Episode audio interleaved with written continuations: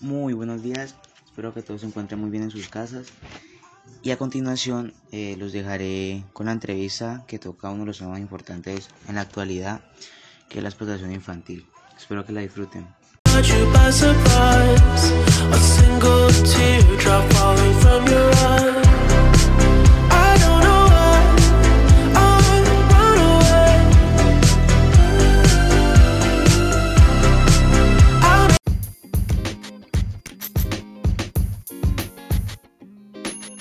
Así es, Santiago. Hoy yo, María Camila Tascón, voy a hacer una serie de preguntas a la señora Luceneida Caldas sobre este fuerte tema actual como lo es la explotación infantil.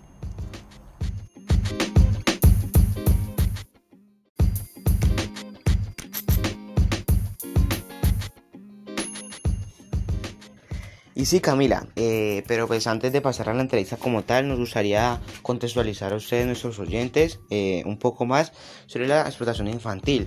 La explotación infantil, también llama esclavitud infantil, es la utilización de niños en trabajos normales o peligrosos, para fines económicos, familiares o de otra índole, de menores de edad por parte de adultos, afectando con, eh, con ello el desarrollo personal y emocional de los menores y el disfrute de sus derechos. Algunos datos, eh, según la Comisión Económica para la América Latina y el Caribe, eh, Brasil y México y Perú son los países latinoamericanos donde el trabajo infantil es más frecuente en números absolutos. En términos porcentuales, los países con mayor prevalencia de trabajo infantil son Bolivia con el 26,4%, Paraguay con el 22,4% y por último Perú con el 21,8%.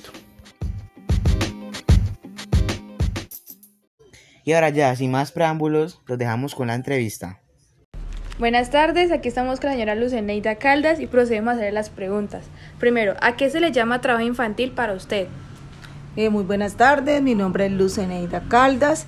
Para mí trabajo infantil es todo aquel em, trabajo o actividad que realiza un niño, adolescente, sea niño o niña, que no está bien visto por la legislación nacional porque los menores y los niños deben estar es, estudiando y no trabajando.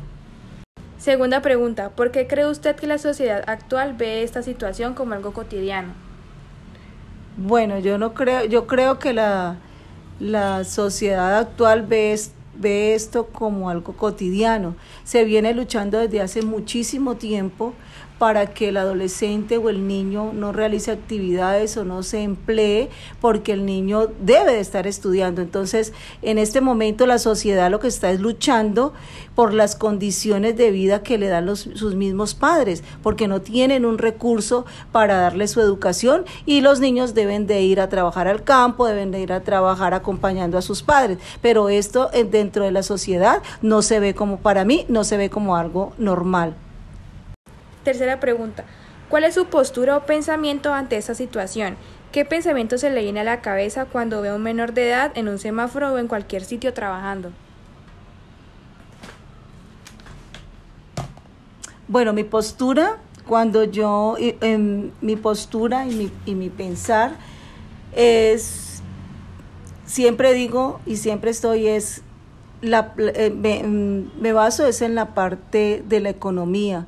Hay padres que a veces quisieran dar, eso es una educación a su niño y no llevárselo a, la, a laborar, pero las condiciones económicas son muy diferentes, los extractos influyen mucho en la sociedad y de igual manera, o sea, y cuando yo veo un niño en un semáforo, Igualmente los, el, el, gobierno ha estado luchando en contra de esto, pero le hace falta recursos, eh, hace falta un seguimiento eh, a, las, a las instituciones que velan por el bienestar de los niños, un seguimiento, auditorías, porque a veces el Estado invierte en esos programas, pero la plata se va para otra parte. Entonces, esa es mi, esa es mi opinión. El Estado eh, invierte en programas a la niñez, pero eh, los recursos se van para otro lado. Entonces, los niños pagan justos por pecadores.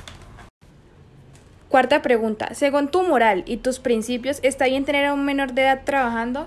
Bueno, según mi moral y mis principios, no está bien que un menor esté en las calles, que esté en el campo. El menor eh, eh, de los padres tienen la obligación de enviar a sus hijos, a sus pequeños, a una escuela para mejorar la calidad de vida de estos.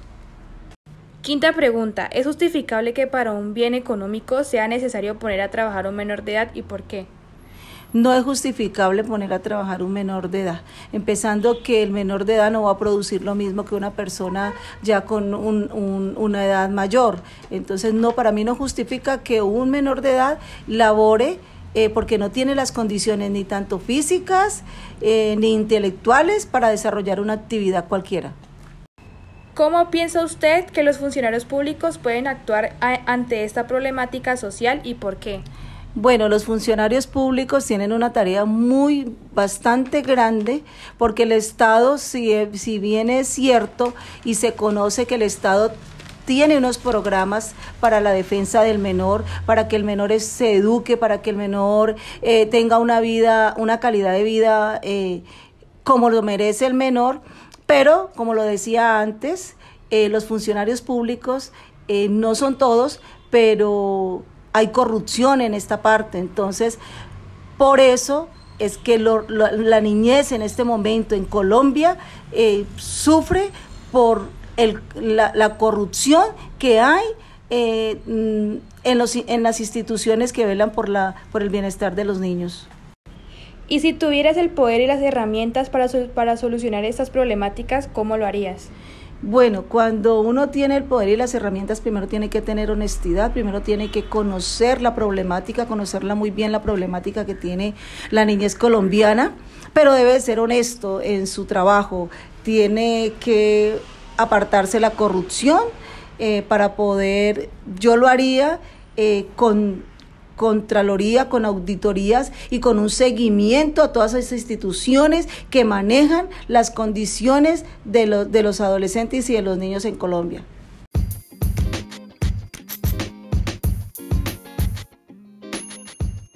Para concluir con este podcast sobre la explotación infantil, se puede decir que se les niegan los derechos a los niños e impiden su pleno desarrollo.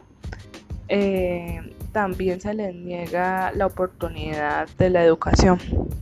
Pero también hay otra conclusión, la cual es que hay que mejorar los ingresos de las familias, como por ejemplo a veces nacen en familias de muy pocos recursos y pues ellos por querer hacer el bien eh, ayudan aportando en su casa eh, sin poner atención de que son explotados eh, ya sea sexualmente o laboral. Y ya para finalizar con nuestro podcast, les queremos agradecer por escucharnos y dedicarnos un poco de su tiempo. Eh, esperamos que se hayan entretenido y que hayan aprendido un poco más sobre el tema de la explotación infantil.